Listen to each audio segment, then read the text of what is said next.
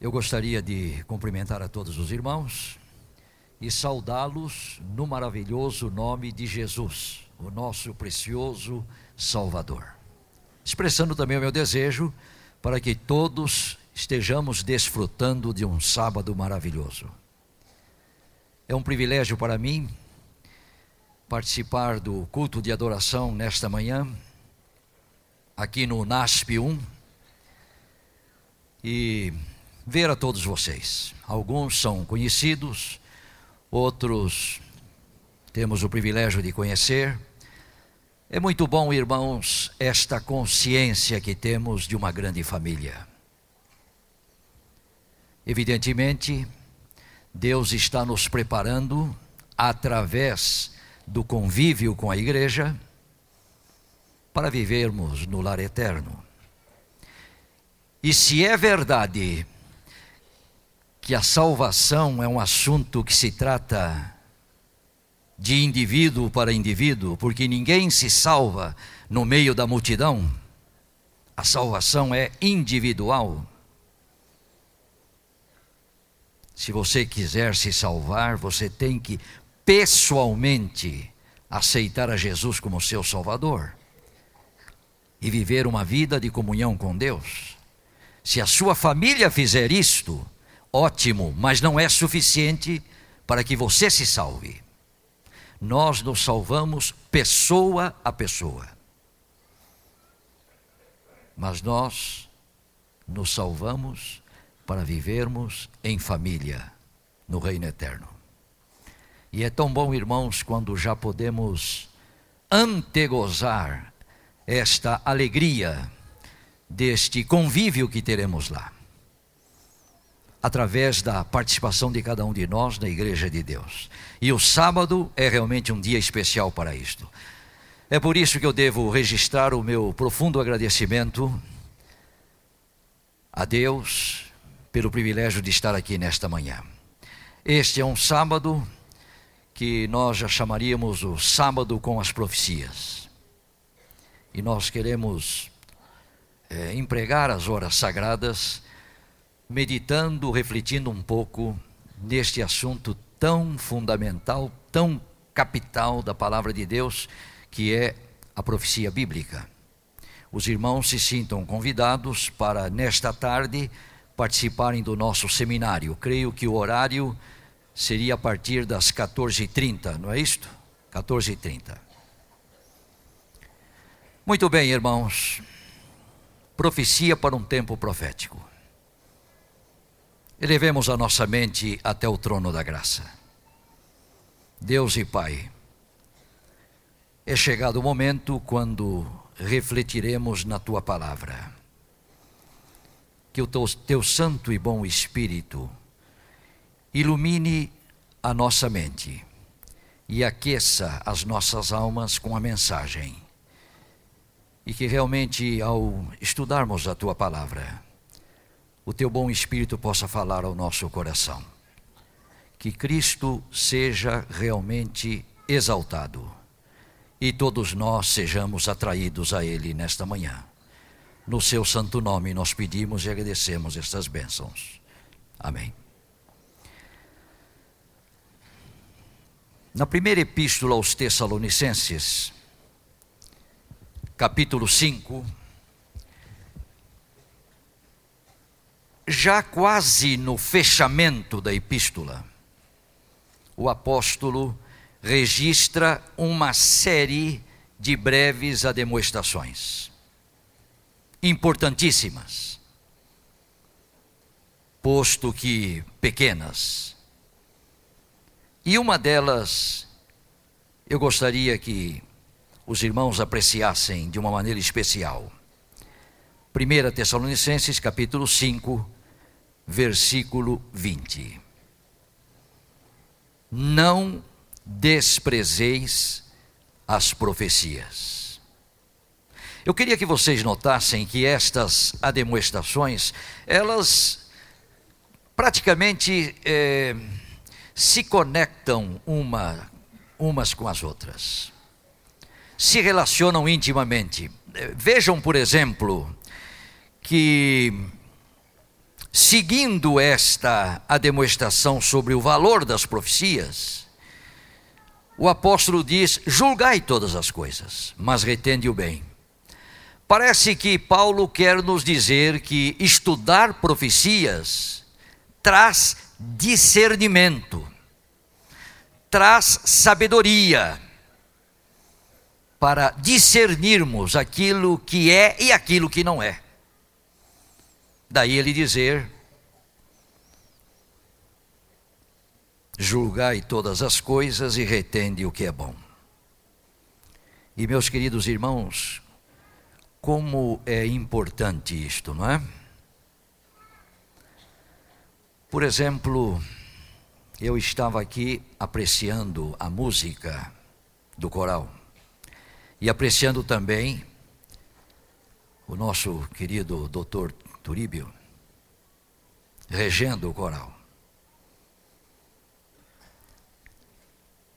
Como é gostoso, não é, irmãos? Ouvirmos uma boa música. Apresentada com harmonia realmente encanta, não é verdade? E eu pergunto: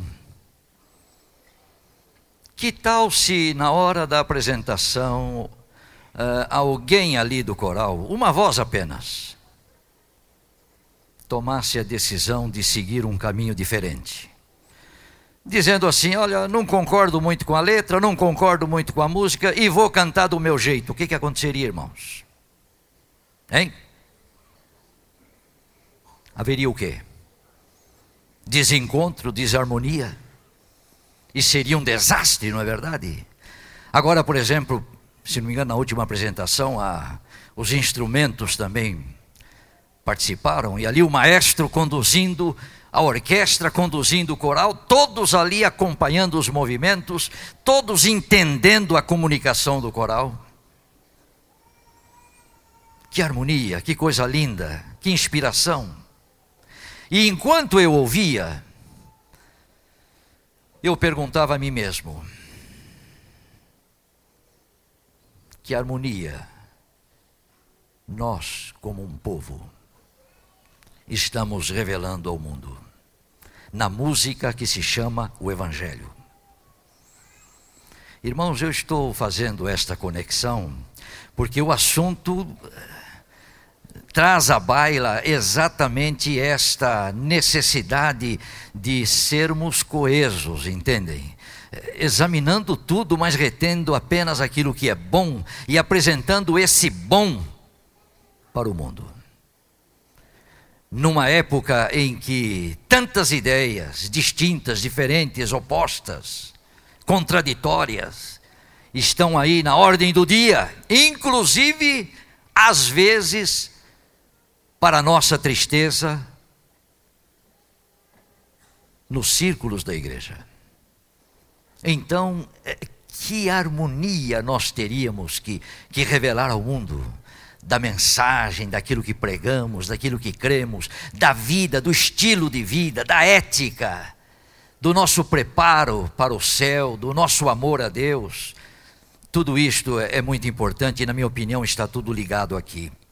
Vejam as conexões. É, antes de não desprezeis as profecias, não apagueis o espírito. É, você quer ter discernimento para poder decidir entre o que é bom e o que não é bom, você tem que ter a iluminação do espírito. E Paulo reconhecia o valor desse ponto, dizendo: Não apagueis o espírito. E parece que ele está dizendo: olha, uma das maneiras de apagar o espírito é desprezando as profecias. Daí então, eh, ele dizer: não desprezeis as profecias, porque as profecias existem como fruto da operação do espírito. Não é o que o texto sagrado afirma? A profecia não é de particular interpretação, mas homens santos de Deus falaram movidos por quem? Por quem? Pelo Espírito Santo. Não desprezeis as profecias. Eu tenho uma pergunta para os irmãos. Isto, esta demonstração foi importantíssima para os crentes de Tessalônica. Por quê? Porque entre eles circulavam especulações, fantasias, boatos sobre o maior acontecimento de todos os tempos, a volta de Jesus. E parece então que Paulo diz: por favor, deem atenção às profecias e vocês não serão levados por esta onda de fantasias que estão aparecendo. Importantíssima demonstração para eles e para nós, irmãos. O que, que vocês acham? Essa demonstração ainda é válida para os nossos dias? Sim ou não? Daí eu perguntar, por que é importante o estudo profético para a igreja adventista? Por quê? Quais são as razões por que devemos não desprezar as profecias? Onde reside a importância de se acompanhar os eventos e, e observá-los à luz da declaração profética? Por que estudar profecias?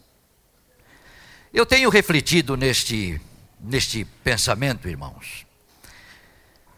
Eu cheguei a, a reunir um, umas três ou quatro razões por que devemos estudar profecias. Primeira razão: devemos estudar as profecias, porque nós vivemos no tempo áureo do cumprimento profético. quase todas as profecias já se cumpriram. Quase todas. Todavia, o que falta cumprir, se não se cumprir, tudo mais não terá qualquer objetivo. Porque o que falta cumprir é a culminação de todas as coisas. Quase tudo está cumprido. Todavia, o que falta cumprir é, é, o fechamento de um grande plano, de um grande propósito de Deus. E se não se cumprir, então este propósito, irmãos, terá falhado totalmente. Daí a importância dos tempos em que vivemos. São tempos solenes. Por exemplo, pegue a profecia de Daniel 2, que vocês conhecem, de cor e salteado, tenho certeza disso a estátua do, do sonho do rei Nabucodonosor. As várias partes. Ali são lances da história. Nós vivemos em qual parte da estátua? Cabeça de ouro? Não, isso já ficou no passado. Peito de prata, ventre de cobre, pernas de ferro? Não. Nós vivemos em que parte? Nos pés. E eu estava falando isto para um, uma determinada congregação algum tempo atrás, uma pessoa pediu a palavra e disse: Pastor, nós não vivemos apenas nos pés, nós vivemos na ponta dos dedos dos pés. Eu disse: É verdade, meu irmão. Estamos vivendo no fim. Pegue outro material profético, por exemplo, as sete igrejas do Apocalipse. Em qual igreja estamos vivendo? Hein? Na sétima. Pegue a profecia dos sete selos, em qual selo nós estamos vivendo? No sexto para o sétimo selo. As sete trombetas, em que trombeta? Hein? Na sétima trombeta. Não é verdade, irmãos? Quase tudo já se cumpriu. Os tempos são solenes. Por isso que devemos estudar. E devemos estudar, irmãos, acompanhando a tendência dos acontecimentos. Olha, irmãos, eu queria agradecer a vocês, porque eu sei que muitos de vocês oraram por mim e por minha esposa no momento mais difícil da nossa vida. Em 1998, um acidente roubou a vida do meu filho primogênito. Hoje ele descansa numa campa no cemitério de Arthur Nogueira. É, é duro perder um filho, irmãos. É duro. Quando se sepulta um pai, e uma mãe, a dor é muito grande. E eu estou dizendo isto porque já sepultei meu pai e minha mãe. Mas quando se perde um filho, quando os papéis se invertem, a dor é dobrada. Então eu quero agradecer, porque vocês oraram por nós por esse momento difícil. Continuem orando, irmãos. Raro é o dia que a minha esposa não chora de saudades do filho. Nosso filho era muito bom. E a nossa maior ansiedade é pela volta de Jesus. Porque, além do, do privilégio maior que será abraçarmos o nosso Salvador e agradecer pessoalmente a Ele tudo que Ele fez por nós, eu gostaria de rever o meu filho e estar com ele novamente. Por isso ansiamos pela volta de Jesus. Agradeço, portanto, a vocês. Mas este meu filho que faleceu, eu me lembro, às vezes eu estava aí, assentado, assistindo o Jornal Nacional, uma das poucas coisas que eu vejo na televisão quando eu posso. E ele do meu lado aí, de vez em quando ele me dava uma cutucada, dizia: Ih, pai, as coisas estão acontecendo no mundo exatamente como a gente sabia ou sabe que deveriam acontecer, não é? Eu dizia: É verdade, meu filho. Tudo isto aí já está previsto na profecia. Irmãos, é um olho no Jornal Nacional, o outro olho onde? Onde? Nas profecias. Porque o tempo em que vivemos é um tempo solene. Então, irmãos, essa é uma razão que eu vejo para estudarmos profecias, darmos atenção às profecias. Vivemos no tempo áureo do cumprimento profético. Segunda razão, profecias, este é um assunto de interesse geral, não é verdade? A própria palavra profecia parece que tem assim um, um sentido místico, não é? E o pessoal se liga. Não é verdade, irmãos, que volte e meia, quando acontece algum fato no mundo que chama atenção, a gente começa a ouvir falar: olha, porque o Nostradamus já tinha profetizado, já estava previsto, etc. É ou não é verdade? Quando aquelas torres de Nova York vieram ao chão, eu disse às pessoas que estavam ali perto de mim: olha, preparem-se, porque logo, logo vão estar falando das profecias de Nostradamus. E não deu outra, irmãos. Dois, três dias depois, olha aí uma reportagem na televisão sobre as profecias de Nostradamus, conectando profecias de Nostradamus com aquele, com aquele problema lá de Nova York. O povo está ligado nisso aí. Vocês sabiam que em todo o mundo existem milhões de pessoas que não saem de suas casas a cada novo dia sem primeiro consultarem os horóscopos? e de acordo ali com a mensagem dos signos, eles nem saem de casa. Por que consultam? Porque acreditam. Acreditam que existem leis superiores, forças que estão atuando neste planeta e conduzindo as coisas. Acreditam. Milhões de pessoas. Bom, se vocês ainda não se convenceram de que realmente o assunto é de interesse geral da sociedade humana, eu quero lembrar para vocês o seguinte: algum tempo atrás, a maior rede de televisão no Brasil, que eu não preciso mencionar qual é, vocês sabem, lançou uma novela com um tema profético. Olha, irmãos, deixa eu avisar aqui, antes que alguém comece a interpretar mal, eu não vejo novelas na televisão e acho que adventista não tem tempo para ver novelas porque ver novelas é realmente um desperdício de tempo e nós vamos ter que dar conta do tempo perdido, não é verdade? Não temos tempo para ver novela na televisão. Não há tempo. Tempo é pouco. Tempo é curto, irmãos. Pois bem, eu não vejo novelas, mas a gente toma conhecimento das coisas, não é verdade? As notícias correm. E a maior rede de televisão no Brasil lançou uma novela com um tema profético. Título da novela: O fim do mundo. É ou não é um tema profético? É ou não é? E impressionante, irmãos. Numa outra igreja, também algum tempo atrás, eu estava falando exatamente isso que eu estou falando aos irmãos, lá naquela igreja. E um irmãozinho pediu a palavra e disse: Olha, essa rede acaba de lançar outra novela com tema profético. Aí me pegou de surpresa.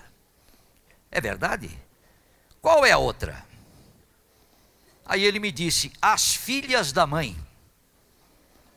Aí eu disse: Não entendi. Ô oh, pastor, não tem a mãe e as filhas no Apocalipse? Olha aí o tema profético. Bom, irmãos, é, é, bom quando a gente começa a enxergar profecia em tudo, não é? Está tão impregnado de profecia, não é? Que começa a ver profecia em todas as coisas, não é? Mas interessante, irmãos, a novela O Fim do Mundo ia entrar no ar, como entrou, numa segunda à noite, e o jornal Folha de São Paulo, se não me engano, no domingo, é, registrou uma entrevista com o produtor desta novela. E eu li a entrevista. E lá, numa certa altura, o entrevistador lançou uma pergunta queima-roupa assim: O senhor acredita no fim do mundo? E o produtor disse secamente: Não.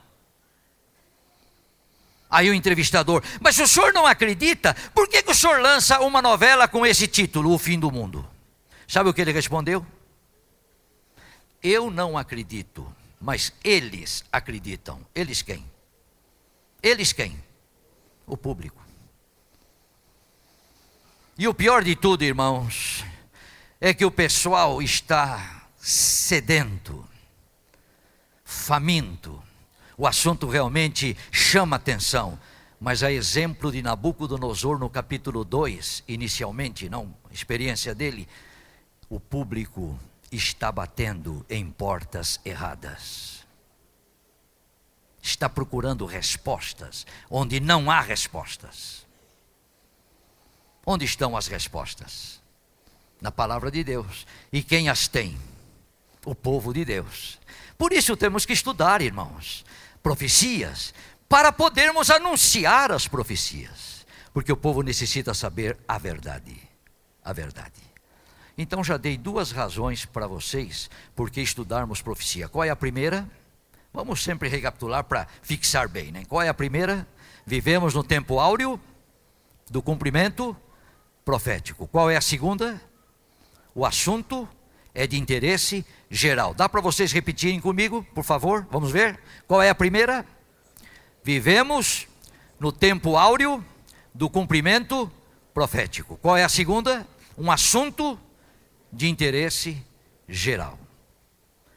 Terceira, se esse é o tempo áureo do cumprimento profético, irmãos, é também o tempo áureo da especulação profética. Irmãos, eu nunca vi tanta ideia, tantas interpretações paralelas, tantos pensamentos assim que realmente não batem com a realidade, mas estão sendo anunciados e multidões estão correndo atrás. Nos arraiais do povo de Deus, não estou falando lá de fora. De fora sempre foi comum assim.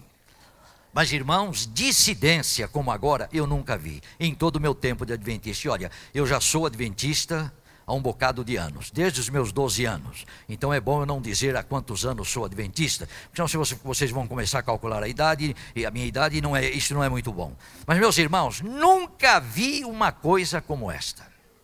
Sabe o que aconteceu em 1844, quando ocorreu o grande desapontamento? O problema era outro naquele tempo, irmãos. A estratégia diabólica nos idos de 1844 era que não adiantava estudar Daniel e Apocalipse, porque eram livros selados, além da possibilidade humana de compreensão.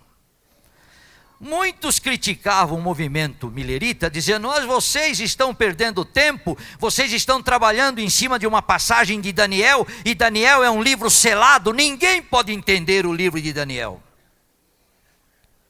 Essa era a ideia, irmãos. Essa era a estratégia que o inimigo usava para impedir as pessoas de estudarem as profecias. Mas o diabo mudou de estratégia, irmãos. Sabe por quê? Porque ele começou a notar o povo de Deus se multiplicando sobre a terra e provando que a ideia de livros selados é uma ideia falsa. E ele olhou assim e disse: Epa, se eu não mudar de estratégia, eu vou perder terreno. E meus queridos irmãos, hoje ninguém mais diz que Apocalipse é um livro selado. Ninguém mais diz. Hoje todo mundo está preocupado com Daniel e Apocalipse. para fazer sombra ao verdadeiro sistema de interpretação profética. O diabo criou dois sistemas. Primeiro sistema, o preterismo. As profecias todas se cumpriram no passado. Pergunte a um preterista que poder é representado pelo chifre pequeno de Daniel 7. Ele vai dizer, não resta a menor dúvida, Antíoco Epifânio, que dominou lá os sírios, lá mais ou menos 200 anos antes de Cristo. Cumprimento no passado. Pergunte a um preterista quem é a besta de Apocalipse 13, e ele vai dizer, é Nero, o terrível imperador Nero preterismo, cumprimento no passado. Segundo sistema, o futurismo. Preterismo, cumprimento no passado. Futurismo, cumprimento no futuro. Ah, o chifre pequeno de Daniel 7 representa o anticristo que virá. A besta do Apocalipse, capítulo 13, é o anticristo que virá. As profecias são jogadas para o futuro. Futurismo ou dispensacionalismo com as suas teorias, com as suas fantasias, inclusive a fantasia do arrebatamento secreto. O anticristo será um poder é, que um homem vai exercer, um homem carismático, que terá muito poder de atração, de condução dos negócios do mundo, vai ter o poder na mão para conduzir a terra e ele vai mergulhar durante sete anos a terra numa angústia sem precedentes. Só que a igreja terá sido arrebatada secretamente antes do tempo de angústia. Vocês acreditam no arrebatamento secreto? Eu acredito no arrebatamento da igreja, mas não será um arrebatamento secreto. Todavia, arrebatamento secreto hoje está sendo ensinado, irmãos, e está sendo aplaudido. Até Hollywood já aprovou a teoria do arrebatamento secreto e colocou aí um filme, né, Left Behind, Deixados para Trás, que foi campeão de bilheteria, está, está realmente avançando pelo mundo. E a gente vai dirigindo por aí nas estradas, não é? de vez em quando um carro está lá na frente com os dizeres assim: se você notar esse carro desgovernado, não fique preocupado, é que o motorista foi arrebatado.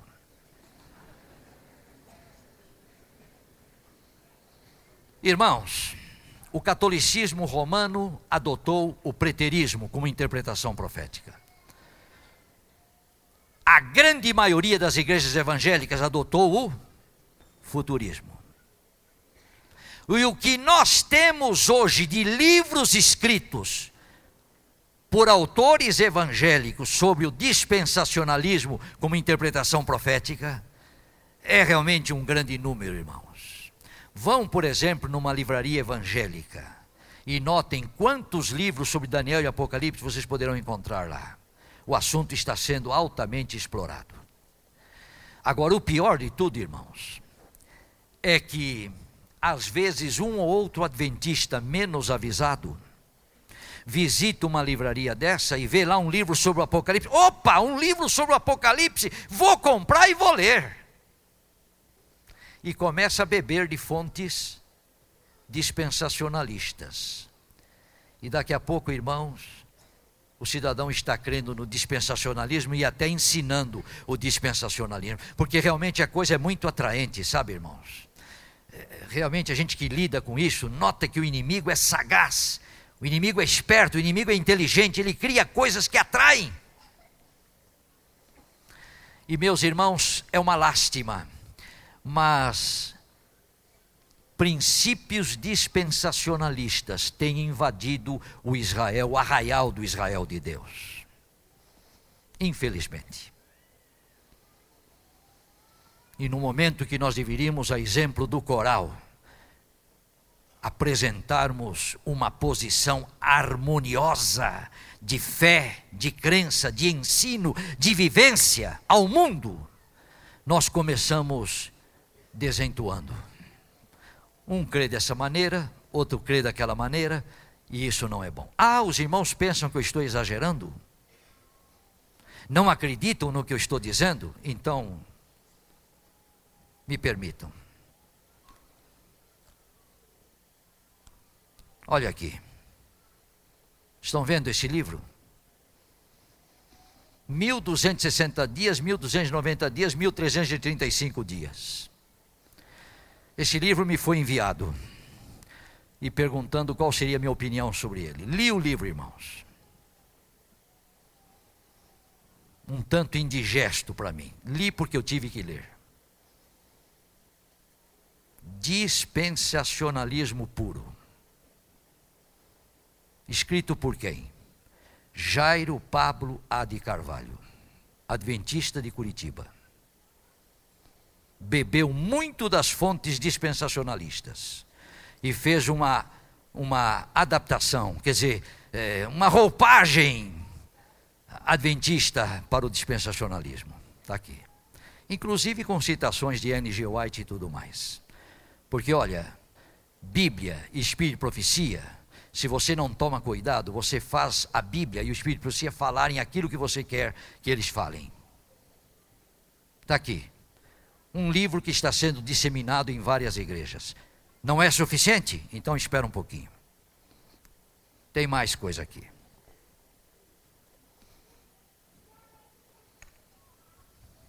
Olha aqui.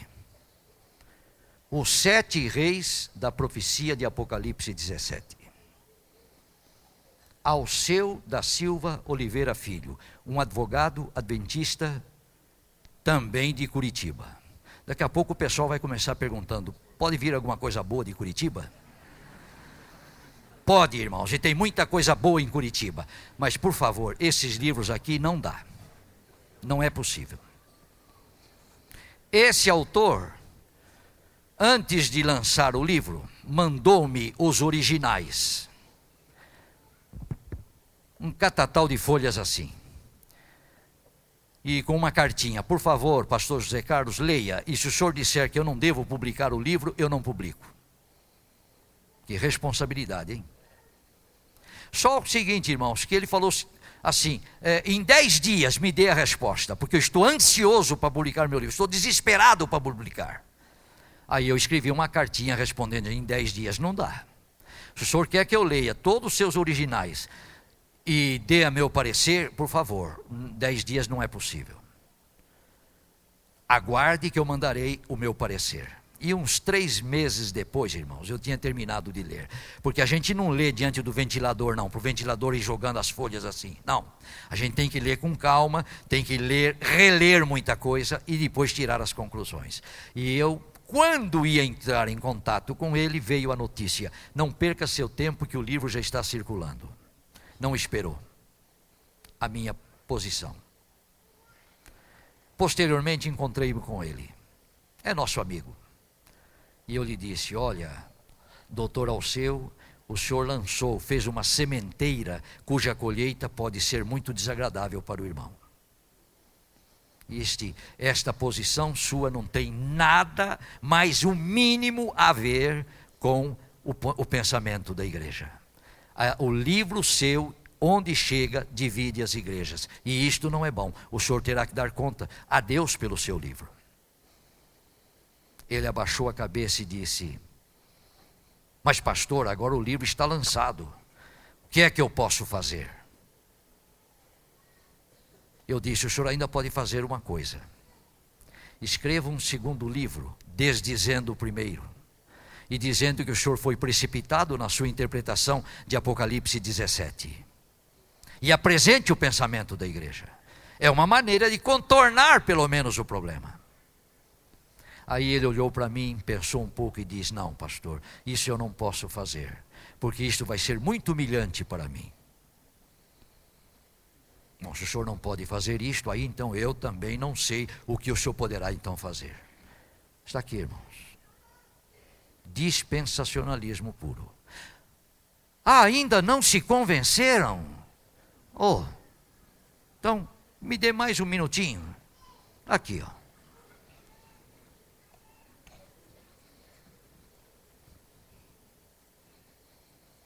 como afinal será o fim. Autor César Augusto da Costa, um pastor jubilado, meu amigo, meu companheiro. Estou falando do livro dele porque já o visitei e já conversei com ele sobre o livro dele. E aquilo que eu falei a ele, estou falando aos irmãos.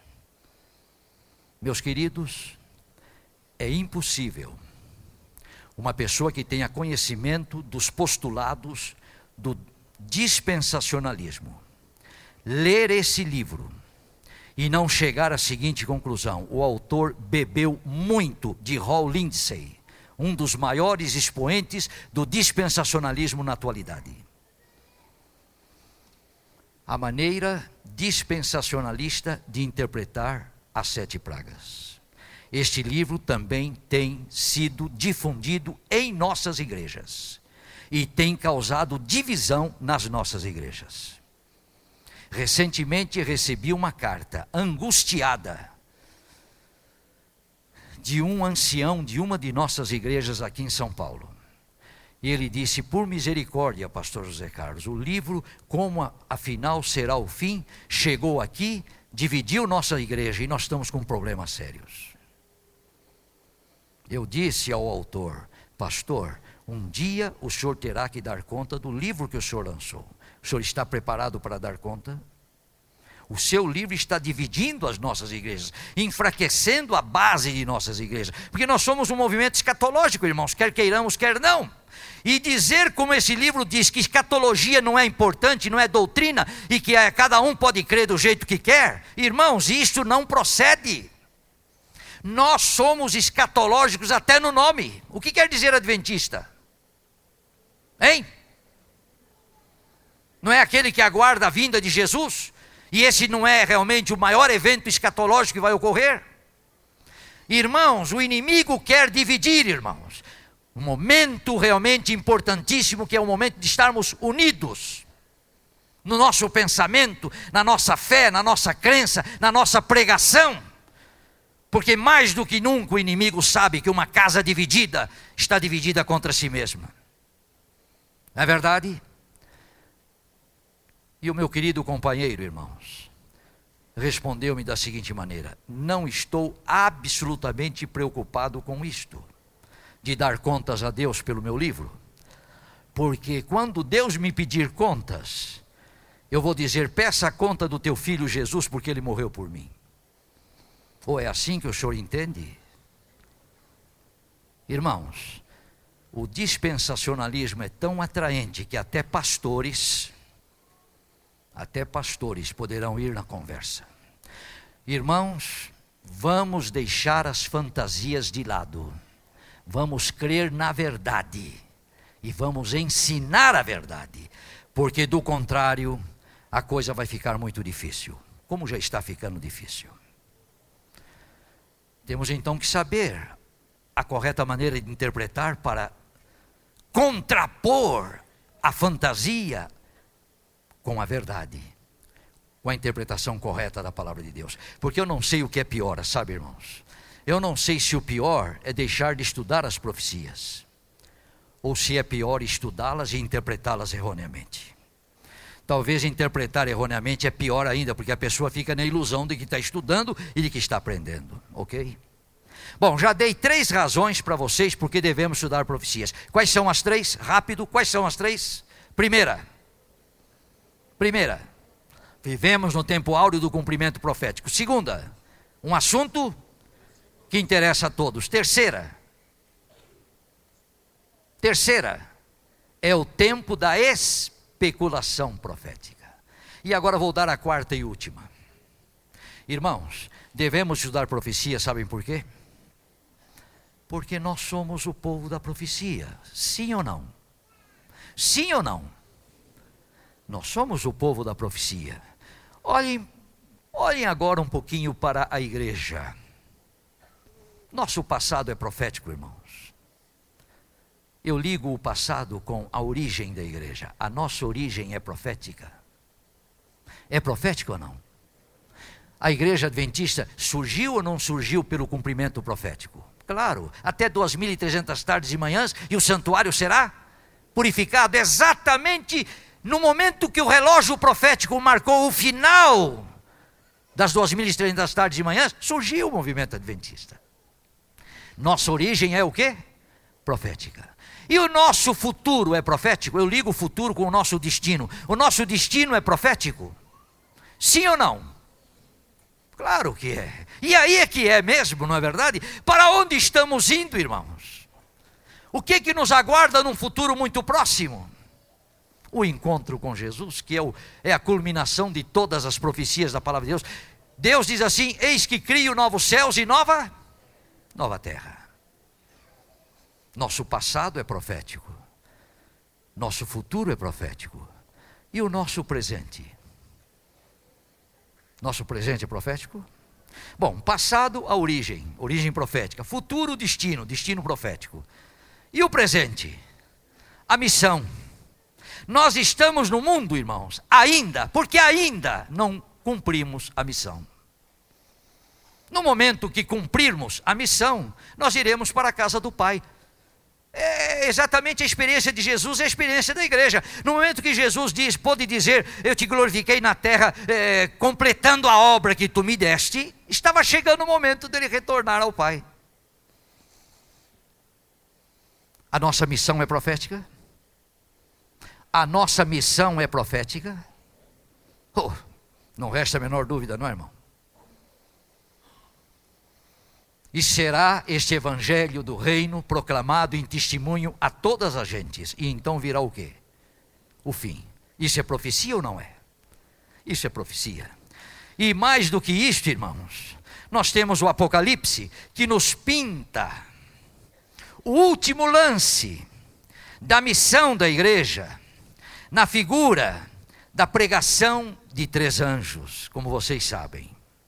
Apocalipse Onde é que está a tríplice mensagem angélica? Apocalipse 14. Começando com o versículo 6, não é verdade? As três mensagens angélicas. E é impressionante, irmãos, quando a gente dá uma olhada assim para as três mensagens angélicas e a gente começa a meditar um pouquinho. Eu, por exemplo, tenho para mim, destacam-se para mim, sete aspectos fundamentais destas três mensagens. Por exemplo, o objetivo, o objetivo é tríplice: é conclamar, é advertir, é salvar. É, é, finalmente é o que Deus quer, salvar. A extensão das três mensagens universais, porque diz aí a todo mundo. A urgência indica rapidez, os anjos estão voando pelo meio do céu. O tempo é curto, irmãos. E realmente a missão tem que ser cumprida. A comunicação, diz aí, pelo meio do céu, é para se tornar conhecido, todos têm que ouvir e todos têm que tomar uma decisão em relação a essas mensagens. O conteúdo, o conteúdo é a última advertência de Deus, é, é, digamos, a última mensagem é a verdade presente para o fim. O contexto de tempo, ah, sim, o contexto de tempo são os últimos dias, porque logo depois daí nós temos o quadro da volta de Jesus, não é verdade? E o poder, irmãos, que marca esta tríplice mensagem é, é o poder de Deus, porque diz ali que o anjo prega com grande voz Há uma autoridade por trás da proclamação, e esta é a autoridade divina. A primeira mensagem é uma exortação, a, a segunda mensagem é uma denúncia, a terceira mensagem é uma advertência. Uma exortação na primeira mensagem, olha, num tempo em que se adora a tudo e a todos, menos a Deus a primeira mensagem conclama o mundo a que, a que adorem aquele que fez o céu, a terra e tudo mais, porque vinda é a hora do seu juízo, chegada é a hora do seu juízo. A segunda mensagem, caiu, caiu Babilônia, numa época que Babilônia está aí de pé, batendo no peito e dizendo: ninguém me derruba, eu sou rainha e domino sobre tudo. Nesta hora, Deus tem que, que levar o seu povo a dizer: caiu, caiu Babilônia. Irmãos, o que é Babilônia? O que é Babilônia? Babilônia são todos os falsos sistemas de ensino e sistemas religiosos da terra. e é um paralelo com o sistema verdadeiro, na verdade. É tudo aquilo que não condiz com a verdade, tudo aquilo que, que, que, realmente está contra a verdade, tudo aquilo que desentoa com respeito à verdade é Babilônia. É Babilônia. Olha, irmãos, é, a Bíblia diz assim: sai de Babilônia, povo meu. Olha, sair de Babilônia até que é bom. É, desculpe-me, até que é fácil. Sair de Babilônia é sair de Babilônia. Irmãos, o difícil sabe o que é? O difícil é Babilônia sair da gente, sabe? Oh, Babilônia, que fica ali, teimando em permanecer no lugar onde não deveria estar. O diabo é ousado, irmãos, o diabo é atrevido, sabe, irmãos? O diabo tentou a Jesus, é claro, no deserto, depois no alto de um monte, mas tentou a Jesus também no pináculo do templo. Levou Jesus no templo, onde se invocava o nome de Deus. O diabo entra no templo. Que coisa impressionante. Irmãos, o difícil não é sair de Babilônia, o difícil é o quê? É o quê? É Babilônia sair da gente. Irmãos, tirar Israel do Egito com toda a dificuldade que Faraó impôs, ainda foi fácil. Mas sabe o que foi difícil? Foi tirar Egito de Israel. Aquela geração não penetrou na terra escolhida, porque saíram do Egito, mas o Egito nunca saiu deles. Não é verdade? Irmãos, Babilônia quer invadir, irmãos. Até onde não deve ir, ela vai. Até pelo telhado, Babilônia entra na nossa casa, não é? Não, não respeita nem a privacidade do nosso lar. A gente liga lá aquele, aquele aparelho que aparece as gravuras ali, lá está uma cena de Babilônia. Babilônia dentro de casa.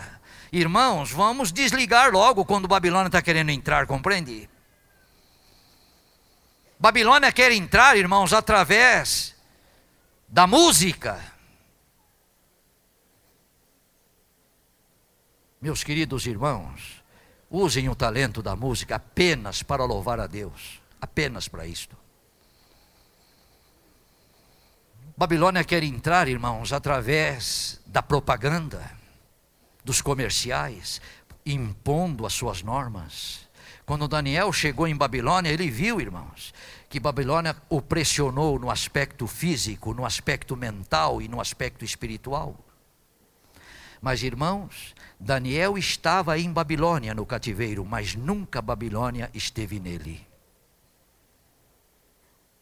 Porque a primeira decisão que ele tomou quando chegou em Babilônia, qual foi? Propôs no seu coração não não se contaminar.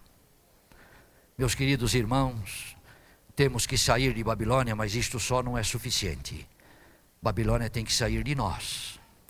Porque, meus queridos, naquela maravilhosa cidade que Deus está nos preparando, o Apocalipse diz assim: não entrará nela coisa alguma que que contamine. E os 144 mil no Apocalipse são apresentados como não tendo nenhuma corrupção com mulheres. O que são mulheres no Apocalipse? Aí eu lembro que o irmãozinho lá diz: é a mãe e as filhas.